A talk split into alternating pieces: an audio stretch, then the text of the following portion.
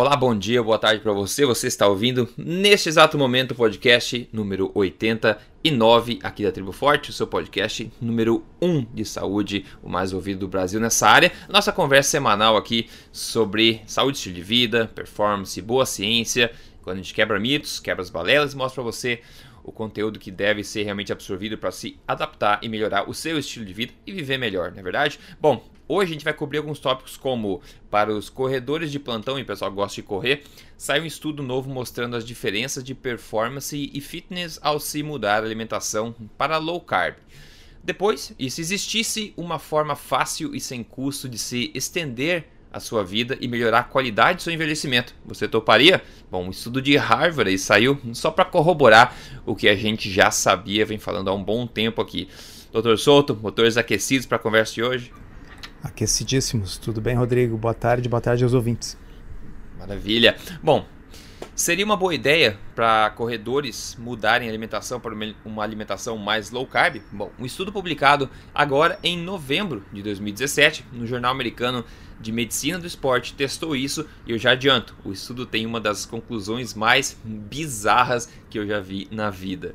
Bom, o estudo foi basicamente isso. Foram oito homens, estudo pequeno, oito homens corredores né, não de elite, corredores esporádicos, enfim, pessoas normais do dia a dia que gostam de correr como hobby, tiveram seus dados e performance medidos antes para controle, né? antes do estudo para controle. Depois disso, eles passaram a comer low carb sem controle calórico nenhum, ou seja, comendo low carb, mas quanto queriam comer, por três semanas. Depois dessas três semanas, eles foram testados e medidos novamente. Resultado: existiu uma perda média de gordura de 2,5 quilos o pessoal perdeu gordura. Queima de carboidrato, a queima, a oxidação de carboidratos caiu e a queima de gordura, oxidação de gordura aumentou para todas as modalidades de performance testadas das pessoas. Não foi observada nenhuma diferença em performance neste, neste tempo de três semanas. Ou seja, comendo low carb se manteve a mesma performance de antes que as pessoas estavam comendo high carb, alto carboidrato. No entanto, eles viram que low carb mostrou uma certa tendência de melhora em performance que não foi notada em high carb, né? Então Agora, significa só para resumir para o pessoal, uh -huh. em apenas três semanas o pessoal uhum. fazendo o contrário do que todo mundo sempre achou que deveria fazer, né? Uhum. Porque todo mundo diz, né, Rodrigo, que para correr tem que comer uma macarronada uhum. na véspera, tem que beber é. Gatorade com açúcar e tal. Não, eles fizeram três semanas de dieta low carb. O que aconteceu? Eles perderam músculo e água? Não, eles perderam gordura. O que, que aconteceu com a performance? Eles estavam se arrastando por falta de carboidrato? Não, houve uma tendência de melhora da performance no grupo que comeu pouco carboidrato, com apenas três semanas. É, exato, ou seja, é sucesso, né? Agora, quer saber a conclusão do estudo com base nesses dados? Eu vou traduzir exatamente o que eles escreveram aqui para você ter uma ideia do que, que o estudo traduziu, como é que eles concluíram esse estudo, né? Para você ter uma ideia, se você ler somente a conclusão, o que, que você tiraria dela. Então, segura no assento aí, vamos lá. A melhora da composição corporal e oxidação de gordura no grupo de baixo carboidrato potencialmente nega o esperado decremento de performance de menor oxidação de carboidratos no exercício para corredores não de elite. Um decréscimo agudo da capacidade de treino é esperado. No entanto, se melhoras de performance não forem exibidas durante três semanas, um término na dieta é sugerido aos respondentes negativos. é, é, assim, vocês não entenderam, sim, porque não dá para entender. É um bom ah, sinal se vocês não entenderem. É, é, é um normal. bom sinal. Então, para mim, a frase que melhor reduziu o, o nível de loucura dessa conclusão foi dada pelo Dr. Eric Neves, estava presente lá no uhum. Tribo Forte ao vivo, quem quiser ver a palestra dele. Tá? E, e o Eric, na nossa discussão no grupo, discussão de WhatsApp, ele colocou assim: então vamos ver se eu entendo. Esse estudo mostra A mas eu ouvi dizer que B pode acontecer. Então, muito cuidado com B. É. mas o estudo não mostrou que aconteceu B, ele mostrou que aconteceu A. É, mas mesmo assim, muito cuidado com B. Ah, Pessoal, olha que loucura. Eu vou, eu, vou ter, eu vou ler devagarinho para a gente interpretar, porque tem coisas que tem que ser saboreadas. Né? Essa conclusão é, claro. é uma delas. A melhor composição corporal né? O pessoal perdeu gordura. A melhor composição corporal e a oxidação de gordura na dieta low carb, high fat, potencialmente negam a redução do desempenho esperado da utilização reduzida de carboidratos. Então vamos falar isso de uma forma que dê para entender. É assim, a gente acha, porque é o dogma, porque a gente aprendeu assim, que low carb deveria produzir um resultado ruim, ok? Uhum. No entanto, o resultado observado foi bom. Então, o que, que eles dizem? A melhor composição corporal e a oxidação de gordura, quer dizer, coisas boas, negam a redução de desempenho esperado da utilização reduzida de carboidrato. Assim, então, por que, que alguém escreve isso ao invés de dizer, conclusão, nossos resultados mostram que em atletas não treinados, três semanas de uma dieta reduzida em carboidratos produz perda de gordura e melhora do desempenho. Pronto, é essa a uhum. conclusão. Não, eles têm que dizer que porque as pessoas perderam peso, embora a gente ainda esperasse que elas corressem menos, mas talvez porque elas perderam gordura, isso faça com que não haja uma piora esperada do desempenho, tá certo? Eles basicamente estão dizendo assim, cara, eu não acredito, eu não sei como, mas mesmo comendo low carb, essas pessoas, ao invés de piorar, melhoraram. É como se essas pessoas tivessem se mordendo, né? Que na verdade a alimentação low carb mostrou mais benefícios sem absoluta nenhuma queda de performance. Eles têm que de alguma forma nesse paper assumir isso na conclusão, mas sem na verdade ter que assumir que o resultado foi inesperado. É, assim, uh, uh, se eu um dia tivesse que escrever um texto dando um exemplo do que, que é dissonância cognitiva, é, é esse parágrafo. Esse parágrafo é a dissonância cognitiva condensada, assim, concentrada, que nem uma essência de um perfume. Pode botar num frasco bem pequenininho e chamar de dissonância cognitiva número 5. É. exatamente, exatamente. Então, vamos resumir novamente, Dr. Souto. Eles mostraram claramente aqui que o pessoal comeu low carb por três semanas só, corredores amadores, né? E tiveram a performance mantida, né? Com tendência de melhora e também perderam gordura corporal. Só que as pessoas que fizeram o estudo, eles estavam esperando o completo oposto disso. Então, eles tiveram que, apesar desses resultados, tentar colocar uma conclusão que deixasse a surpresa, tentar confundir o pessoal, na verdade. E eles, na verdade, pior que isso, porque eles disseram, né, pro pessoal ter cuidado ainda com low carb, porque é esperado um decréscimo muito grande de performance, coisa que não aconteceu. Embora o estudo né? deles tenha mostrado o contrário. é, é, como disse o Eric, assim, uh, aconteceu A, mas e nós temos medo que B pudesse acontecer, então cuidado com B. Mas acontece, não aconteceu B, aconteceu A. Né? É, é, ah, é, sabe que eu te confesso, Rodrigo, eu fiquei dias, dias pensando sobre esse artigo. Ah, uh, e, e, assim, uma das coisas que me ocorreu é, é, é, tentar imaginar como foi a troca com o peer review. Né? Para quem não lembra, peer review é esse processo nas revistas científicas de revisão pelos pares. A gente escreve um estudo científico, esse estudo vai para o periódico, né? e o periódico manda isso para outros especialistas da mesma área opinarem. Tá? Então, é, eu imagino assim: a conclusão original devia ser algo da seguinte forma: a melhora da composição corporal e a oxidação de gordura que ocorre numa dieta low carb levou a uma melhora da performance, devido a uma redução da utilização de carboidrato e um aumento da utilização de gordura como fonte de energia no exercício nestes corredores. Não foi observada nenhuma redução da capacidade de treino. Conclusão: low carb por apenas três semanas é uma abordagem promissora para melhora de performance em adultos não treinados. Eu teria escrito oh, assim perfeito, a conclusão isso. desse estudo. Tá? Uhum. Aí eles devem ter mandado o estudo e os revisores disseram o seguinte: não, uh, era para ter piorado. Tá? Aí os autores disseram assim: não, pessoal, mas eles emagreceram e renderam mais. Esse é o fato. Tá? Aí os revisores devem ter dito: então coloca aí. Era para piorar mas melhorou. Só porque perderam peso, porque a redução do peso compensa a queda de desempenho que a gente sabe que ocorre com menos glicose. Ou tá seja, certo? cuidado com, essa, então, com esse approach. Né? Cuidado, porque se vocês fizerem esse approach vai piorar, mesmo que tenha melhorado, porque era para piorar. Então vai piorar. então não existe uma, uma dissonância cognitiva maior. Oh, Eu vou guardar para sempre esse artigo como exemplo assim de como pessoas que tem uma uh, ligação religiosa com a coisa, porque a, a, única forma da pessoa ainda acreditar nessas diretrizes vigentes é, é, é, ter uma relação como a de um fanático religioso, tá certo? É, é o único uhum. jeito. É irracional. Então, É, se a pessoa tem essa relação irracional, bom, ela tem que conciliar de alguma forma o mundo real, que é diferente daquilo que a crença dela diz. Bom, aí sai um Frankenstein desses aí. Eu vou, eu vou guardar isso, é maravilhoso, é fantástico. Não, então, é tá lindo, aí, lindo, lindo. sem dúvida, a conclusão de estudo mais bizarra que eu já li na vida. É, ganharam o troféu, sem dúvida. Bom, antes de partir para o próximo assunto aqui, deixa eu mencionar o caso de sucesso do dia. Quem mandou foi a Estela Maris. Eu coloco a foto antes depois lá no artigo, lá no emagrecerdeves.com. Mas é, ela falou, ela perdeu 23 quilos. Ela seguiu o programa Código Emagrecer de Vez. Ela diz: Nunca imaginei que pudesse manter um programa alimentar e ficar magra tanto tempo.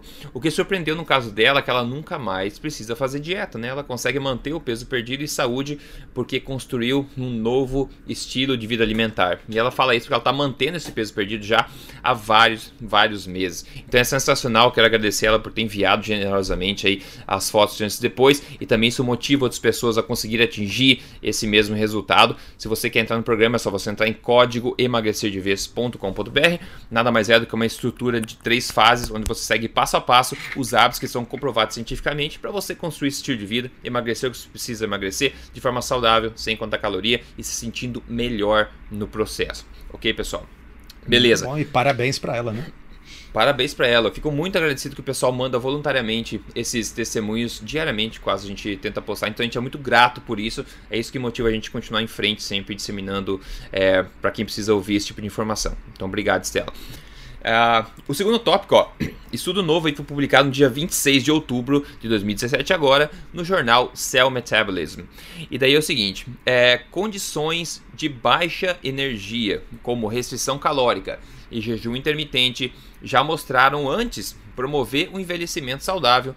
Né? Entender o porquê disso é um passo crucial para conseguirmos usar esse poder de forma terapêutica, disse Heather Wire, que é autora líder deste estudo. Foi um estudo feito com uma espécie de vermes não humanos, né? É, que vivem uma média de duas semanas só, então fica fácil de poderem ver esse tipo de impacto, né? E resultado. Enquanto o estudo testou várias hipóteses e variações, né, durante o processo, um dos resultados mais marcantes é o impacto positivo de se estender longevidade, ter uma maior longevidade dos vermes com uma prática de restrição calórica. E olhando os gráficos, tem casos em que a vida dos vermes foi, dos vermes foi estendida mais que o dobro, que eu achei bastante incrível. Então vamos lá. São vermes Tá? A gente está falando em restrição calórica, só que esse estudo é somente mais um estudo que vem há muito tempo aí, é, vem corroborando né, um, um, grupo de evidência, um corpo de evidência bastante grande, que vem dizendo que a prática de restrição calórica, seja feita da forma que for, ou através de jejum intermitente, por exemplo, é fortemente associada a uma extensão da vida e também um aumento de qualidade do envelhecimento também que é uma coisa que a gente vem falando há muito tempo já nessa prática do, do jejum intermitente, que infelizmente ganhou uma imagem tão, tão distorcida na mídia. Né? A gente falou, inclusive, no último painel do evento ao vivo da Tribo Forte, a gente discutiu somente essa questão do jejum intermitente. Mas eu acho, eu, eu não tenho dúvida, torcedor, não sei, você a gente pode não ter talvez as, as provas concretíssimas para dizer o quão benéfico, quanto vai estender a vida, etc. Mas acho que tem um corpo de evidência bastante convincente aí dos benefícios de, dessa prática, né? quando feita corretamente. É. Uh, o primeiro fato você já salientou, é um, um exame em vermes, né? Então, uhum. conforme a gente costuma brincar, assim, se você for um verme, sugiro uhum. que você faça jejum intermitente. Tá? Então, uh, dito isso, tá? uh, o corpo, o, a, a, o total do, do, do corpo da, da, da, da, ciência, tá certo? De estudos em animais, diferentes tipos de animais, em, em, vermes, em roedores, os estudos em seres humanos, aí, claro, não medindo longevidade, porque infelizmente, como o ser humano vive bastante, como é que nós vamos poder ter certeza disso? Fazer um estudo de sete décadas é complicado, é. né? Ah, mas aqueles estudos que verificam marcadores, né? uh, todos eles apontam no mesmo sentido. Então, o que eu acho estranho é quando o pessoal fala contra e diz que faz mal. Ok? É. Porque, embora nós não tenhamos, realmente nós não temos evidência de ensaio clínico randomizado para dizer que vai aumentar a duração da vida, e provavelmente nunca vamos ter por esse detalhe que a gente acabou de mencionar, porque o ser humano vive muitas décadas. Né? Qual é a evidência para dizer que faz mal? Tá certo? É, então, é assim, mesma, se nenhum dos dois lados tem evidência forte, o corpo de evidências é infinitamente maior no sentido de que possa ter benefícios. Tá? É, então, é. nenhum dos dois lados, nenhum dos dois campos, os que são favoráveis, os que são contrários, pode dizer com convicção que é bom ou que é ruim. Agora, se eu for pegar o conjunto das evidências, esse estudo aí é só mais um, né? É, apontam no sentido de, de, de, benefícios. Então é estranho que com menos evidências alguém vá dizer que seja uma coisa ruim. Agora, vê como o, a questão da, da falácia da autoridade pesa, né? Uh, na, na semana que saiu isso aí, olha, uh, pelo menos dois colegas médicos né, vieram hum. falar comigo, ah, olha só, tu viu, Harvard confirmou aquilo que tu dizia, que jejum é bom. né? Agora você não Harvard, é um quack né? mais. Né? Ah, embora seja... É, agora não é picaretagem, porque agora a é. Harvard é. mostrou que o verme pode viver um pouco mais se ele fizer jejum. Tá? Então, uh, tá bem, tem, tem, tem esse valor também, não deixa de ser uma forma de você mostrar para os seus amigos aí, olha, agora a Harvard concorda comigo, né? É, e esse eu acho um ótimo exemplo de, de tipo de estudo, ou tipo de campo de pesquisa, onde o estudo dos mecanismos se torna válido, né? Ou mais válido, talvez, do que o, o desfecho clínico, né? Até pela impossibilidade de ter né, uma conclusão de desfecho clínico nesse caso, né? Então o pessoal estuda é. autofagia, né? Estuda outros mecanismos para tentar indicar uma possível benefício de longevidade. É, é bom você ter tocado nisso, porque assim, eu tenho enfatizado muito que o, a realidade tem uh, primazia sobre os mecanismos, e com isso eu é. quero dizer o seguinte: eu posso mostrar um determinado mecanismo bioquímico através do qual o jejum seja bom, mas se os vermes morressem mais cedo, tá certo? Se os roedores morressem mais tempo fazendo jejum e se as pessoas que fizessem jejum intermitente tivessem uh, desfechos horríveis na sua composição corporal e nos seus exames, uh, a gente diria, olha, é um mecanismo que, que, que rale se a realidade está mostrando outra coisa. É. A, a, aqui, como nós não temos como aferir diretamente no ser humano essa questão da longevidade, pelo menos até o momento não temos, né? Então, bom, os mecanismos, concordo com você, passam a ser importantes, pelo menos para a gente postular hipótese, que é para isso que mecanismo serve. É, serve para a gente postular hipóteses, hipóteses que preferencialmente possam vir a ser testadas no futuro em algum estudo aí de grande porte. Porque uh, uh, o que, que acontece? Uh, mesmo estudos muito difíceis, muito caros, eles acabam sendo feitos quando há um consenso das pessoas que mandam no dinheiro, que tem a chave do, a chave do cofre. Tá? Uhum. E, e, vamos dar um exemplo uh, conhecido, né? Uh, o Women's Health Initiative, aquele grande ensaio clínico randomizado uhum. que mostrou que a dieta low fat não funciona. Tá? Por que, que ele foi conduzido? com 50 mil mulheres, levando aí em média oito anos de acompanhamento, consumiu 700 milhões de dólares, uma, quase, olha, 0,7 bilhão de dólares. Ah, por que, que ele Porque o pessoal estava absolutamente convencido que uma dieta de baixa gordura seria benéfica. Tá? É. Então, quando o consenso das pessoas que têm o dinheiro, que têm a chave do cofre, existe, essas pessoas desembolsam o dinheiro para tentar provar se aquilo é verdade ou não. É. Tá? Talvez daqui um, umas décadas, né, uh, o consenso mude e as pessoas realmente tentem colocar em teste essas coisas. Então, acho que concordo com você, é bom que, que se levante as hipóteses, né? Ah, uh, para que elas venham a ser testadas um dia, mas elas ainda carecem de ser testadas, né? Ah, com certeza. Exato, eu acho que o, o, o problema muitas vezes está na interpretação, né, do peso que a gente dá à evidência e como interpretar o tipo de estudo, o tipo de resultado. Então, enfim. É, bom, eu sei que você foi almoçar recentemente agora, então agora chegou a hora de você admitir o que você comeu, viu? Porque o que, que você degustou nesse almoço? Será agora a hora que você realmente foi comer os donuts lá? Foi comer os pães, o, o misto? Confesso pois, pra galera. Olha, não foi dessa vez, Rodrigo. Ah, yeah. Não foi. Porque hoje era feriado, eu aproveitei para ir almoçar uh, num restaurante de grelhados, que tem uma grelha uruguaia. Tá? Uhum. E eu comi diferentes tipos de carne grelhadas, né? uh, mais uma saladinha e tal. Tem um buffet de saladas muito bom. Mas enfim, eu comi uma quantidade significativa de carne. Significa que a minha vida deve ter encurtado aí por uns vários dias. Sacanagem. É, é então, mas... assim, comi, uhum. comi muito bem e assim, ainda tô com uma felicidade alimentar. Olha só. Então não foi dessa vez ainda, pessoal, que a gente pegou o torçoto de calça curta aí. Mas ainda tem tempo. Vai que uma hora dessa acontece no torçoto. É, não foi. Teve testemunhas, teve pessoas que me viram comendo lá. Uh, e inclusive uma delas veio conversar comigo depois. Olha que legal. Uh, eu, eu desculpe, eu não vou lembrar o nome da moça. Uhum. Uh, mas ela disse que perdeu 20 quilos. Tá? Fazendo uh, low carb, acompanhando no blog, uh, e que ela agora está abrindo um restaurante low carb aqui em Porto Alegre. Ah, que beleza, hein? Tá? Então, uh, é, isso lembra muito essas coisas, aqueles depoimentos que nós vimos lá Sim. no Tribo Forte ao vivo, né, de pessoas que mudam a sua vida e depois querem levar aquilo adiante, seja uh, abrindo uma empresa que produz alimentos de qualidade, sendo uma pessoa que abre um restaurante, como essa moça. Né? sendo pessoas que daqui a pouco trocam de carreira e vão, vão fazer nutrição. Então a gente vê como isso toca a vida das pessoas, que as pessoas mudam a direção da sua carreira porque elas querem passar adiante esse bem aí que elas receberam, né?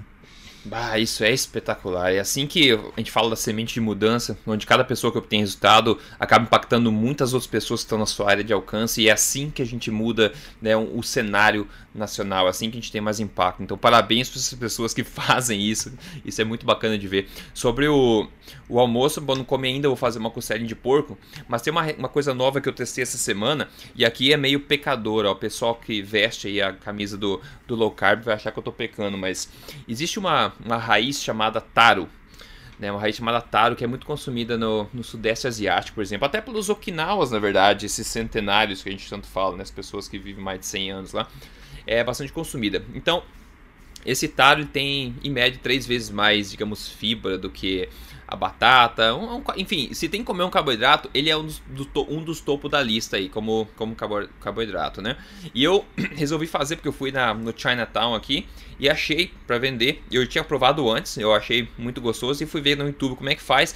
E aí você cozinha basicamente como uma batata, né? Você corta, coloca numa e coloca numa panela com água, daí cozinha até ficar mole, molinho, e daí com leite de coco, você pega leite de coco, drena essa água, né? Depois tiver cozido o taro, bota esse leite de coco dentro, fica meio que um creme de coco assim, bota um pouco de sal, pronto, acabou. Fica muito bom, porque o gosto disso aí né, é muito melhor que qualquer batata. Ele é, tem um gosto mais. É, que lembra talvez nozes, não sei. E a consistência dele é muito interessante também. Então, se tem um carboidrato, eu acho que que é, que é bom, que a gente está programado evolutivamente a consumir, são tubérculos, né? Desse tipo, assim, como taro, ou batata doce, ou até também a gente pode falar mandioca, mas a gente não pode esquecer que são carboidratos, então não se aplica a todo mundo, depende do seu objetivo, mas é uma coisa que não vai te intoxicar, digamos assim, e é uma coisa que eu gosto de tentar de vez em quando. Então, essa semana eu comi, é, durou por dois dias, comi isso nas duas refeições, e gostoso demais, muito bom. Eu queria só dar a dica pro pessoal que, que curte ou que possa encontrar aí é, taro. Não sei se você já ouviu falar nisso aí, doutor Souto? Não, eu conheço mesmo, é, é, é bife com ovo e salada. E ficou salada, uma coisa mais, mais, mais ortodoxa dentro do é, low carb. O low carb mais raiz, assim, menos Nutella, entendeu? Se fosse mais raiz, você conheceria, conheceria o Taro, né? É bom, é verdade, me pegou é. nessa. ah, se lascou. maravilha. Pessoal, maravilha. Então, espero que tenha curtido esse episódio, tá? É, a gente se fala no próximo episódio. Novamente, convido você, se você não é membro da tribo ainda, se torne um membro da tribo, se junte a esse estilo de vida é, saudável que tá virando moda aí positiva, na é verdade? Entre em triboforte.com.br, se torne um membro, a gente se vê lá dentro. Um grande abraço, Torçoto. Obrigado pelo teu tempo. Até o próximo episódio. Obrigado, até a próxima.